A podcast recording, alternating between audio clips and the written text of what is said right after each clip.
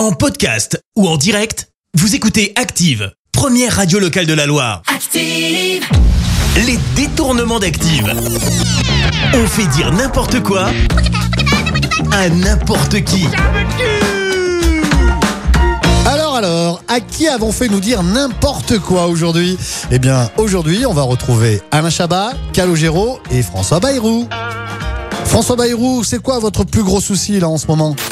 Et si le Covid durait Euh, Moi, j'ai toujours pensé, vous savez, que pour que la vie reprenne, il n'y a rien de plus simple et de plus sain que insulter assez sévèrement sur les réseaux sociaux. Le président de la République, c'est le seul moyen, et je trouve que c'est une expérience formidable. Quelle raison y aurait-il de ne pas le faire?